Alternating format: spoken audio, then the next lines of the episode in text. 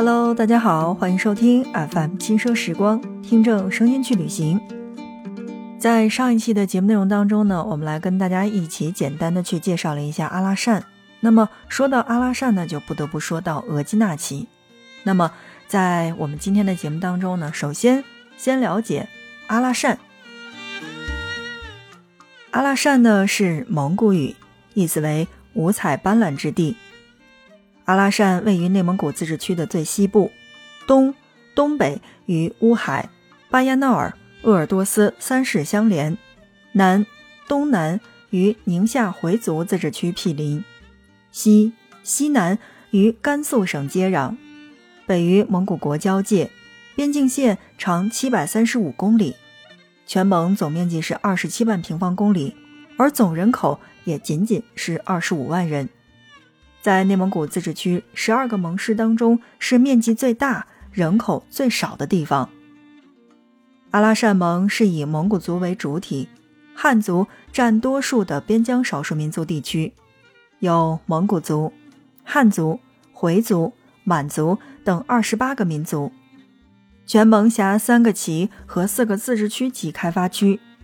盟行政公署驻阿拉善左旗巴彦浩特镇。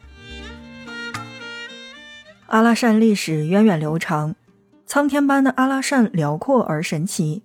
像我们在上节内容讲到的，全球唯一以沙漠为主题的世界地质公园，也包括世界三大胡杨林之一的额济纳胡杨林，还包括世界三大载人航天中心之一的东风航天城，也就是我们所说的酒泉卫星发射中心，坐落于此。二十世纪中国四大考古发现之一的。居延汉简，被称为美术世界的活化石的曼德拉山岩画和贺兰山岩画古朴典雅。沙漠文化、草原文化、骆驼文化、航天文化，包括赏诗文化交相辉映。阿拉善享有“中国观赏石之城”“中国骆驼之城”“中国肉苁蓉之乡”的美誉。这里还是全球最大的汽车越野盛会——越野一族阿拉善英雄会的永久举办地。好，那简单的介绍完了我们这个阿拉善的概况之后呢，我们先插两句嘴。如果说大家听完了上一期的内容，然后包括听这一期的内容的时候呢，已经有了去阿拉善的打算的话，那么尤其是在这个月份。大家一定要提前去订你的酒店，因为从九月份开始，一直到十月底，都是阿拉善左旗和右旗的一个旅行的高峰期。那么，在这个每年的九月底到十月初的话，这个阿拉善的英雄会会在这边来进行举办。那个时候呢，这个酒店真的是特别特别难订，而且酒店的价格高出你的想象。每年的国庆节，在腾格里沙漠都会有英雄会的盛宴，去英雄会会英雄吧。很多参加完英雄会的人都说，好车和豪车是比比皆是。百万人的沙漠狂欢就在每年国庆的腾格里沙漠阿拉善英雄会。好的，正在收听到的是 FM 轻奢时光，听着声音去旅行。在今天的内容当中呢，我们来跟大家依然讲到的是阿拉善。那在讲到阿拉善的时候呢，我们就说到了秋天的额济纳旗，那叫一个美。而额济纳旗，我们所说到的就是胡杨林的景区，然后还有包括这个巴达吉林沙漠。那么在今天的节目当中，我们就来跟大家继续的说一说阿拉善的那些神奇的景色。苍天般的阿拉善还有哪一些美丽的景色是值得我们去打卡的呢？那么我们在今天的节目当中就来跟大家一起介绍到的第一个是居延海。你能想象得到吗？在沙漠的尽头竟然有这样的一处湖泊，它不只有一个很美的名字，还有一个神奇的游移湖，位置会变，忽东忽西。忽南忽北，水量也会变，湖面时大时小，不停变化。居延海的日出是最出名的，湖面上碧波荡漾，湖边上芦苇飘舞，海鸥在湖的周围飞飞停停，看着一派水草丰美的景色，都要恍然错觉自己是不是来到了江南。居延海在历史上曾经是面积很大的，是西北最大的湖泊之一。然而近代以来的居延海却逐渐开始干涸，绿洲开始沙化，胡杨林开始枯死，最终也导致了风起额济纳，沙落北京城。如今能够前往参观的是在治理后的复活的东居延海。OK，那么说完了我们的居延海之后呢，来说第二个地方叫做黑城遗址。两千年前，丝绸之路其中的一条线就是从黑城的附近通过。一二八六年，马可波罗就是沿着这条古道从遥远的欧洲。走进了中国，正是他游历之后的描述，才激发了当时欧洲人对中国的无限神往。一三七二年被明朝征西将军攻破之后，黑城就成了一颗弃子，在历史长河当中陷入沉睡。直到一九零八年，一位俄国探险家在这里发掘出了大量的西夏文物和古籍，“黑城”两个字才轰动了全世界。黑城曾是西夏在边境所设的一座军事要塞，也是元朝河西走廊的一处驿道要站。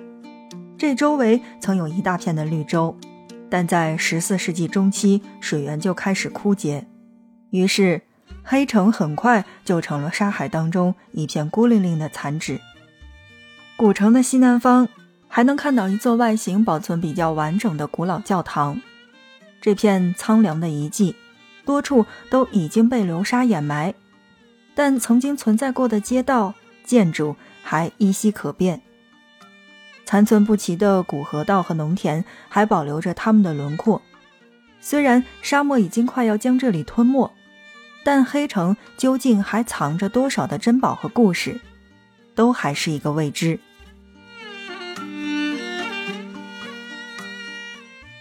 好的，正在收听到的是 FM 轻奢时光，听着声音去旅行。那在接下来的时间当中呢，让我们来介绍到一座寺院。我曾经在节目当中说过，就是寺是寺，庙是庙，是完全不一样的。我们总会说寺庙寺庙，但其实这个说法是错误的，因为寺和庙是供奉的完全不一样的，我们所谓的神灵。所以，接下来的时间当中，让我们来关注到的是在阿拉善左旗的广宗寺。广宗寺的藏名呢叫做丹吉楞，那也俗称叫做南寺。广宗寺其整个建筑气势宏伟、富丽堂皇，主要建筑有大雄宝殿、大经堂、黄楼寺等，其中。供奉西藏第六世达赖喇嘛遗体宝塔的大殿称为叫做黄楼寺。黄楼寺是一座两层楼阁的建筑，其前部为八十一间，后部为四十九间，全部用黄绿色琉璃瓦砌成，极为富丽。据说，在这座殿内，除西藏达赖六世遗体而外，还保存着飞天人像化石。包括释迦牟尼佛像留下来的金佛，还有唐文成公主的宝剑等珍贵的历史文物。说完了这些景点之后呢，我们再来说一说我自己对于阿拉善的感受吧。嗯，如果你说阿拉善的吃的话，其实是跟内蒙的绝大部分是没有任何的差别的，就是羊肉、羊肉面。其实你要说那些炒菜做的好不好吃的话，那真的是因人而异。反正我个人不是很喜欢，因为在阿拉善这样的一个地区呢，它的这个回民是比较多的，所以你很容易在那边发现吃羊肉是特别多的，吃猪肉的是特别少的。而在一个大城市待惯了的话，去那边你真的会发现，那叫一个地广人稀。大到一个什么程度呢？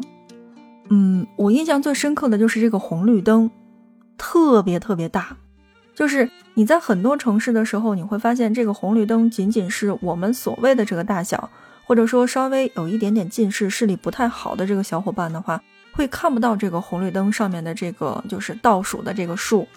但在阿拉善，我想说的是，那个红绿灯大到你惊艳。有机会去阿拉善的小伙伴们，不妨可以去左旗专门留意一下那边的红绿灯吧。另外呢，我们在节目当中呢，跟大家介绍到的都是一些值得打卡的景点。但如果有一些小伙伴是比较喜欢这个石头的话，那么也可以去阿拉善去看一看那边的石头。哎，石头还真心是挺不错的。好的，正在收听到的是 FM 轻奢时光，听着声音去旅行。那今天的节目就跟大家来聊到这儿吧。如果你觉得这一期的节目还不错的话，欢迎你的点赞以及转发。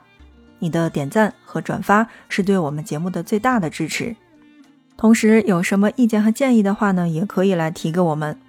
那当然也欢迎你的留言。有没有去过阿拉善呢？有没有去过其他的地方，让你有过不一样的感受？欢迎来跟我们一起聊天儿。阿 m 轻奢时光。下一期我们不见不散。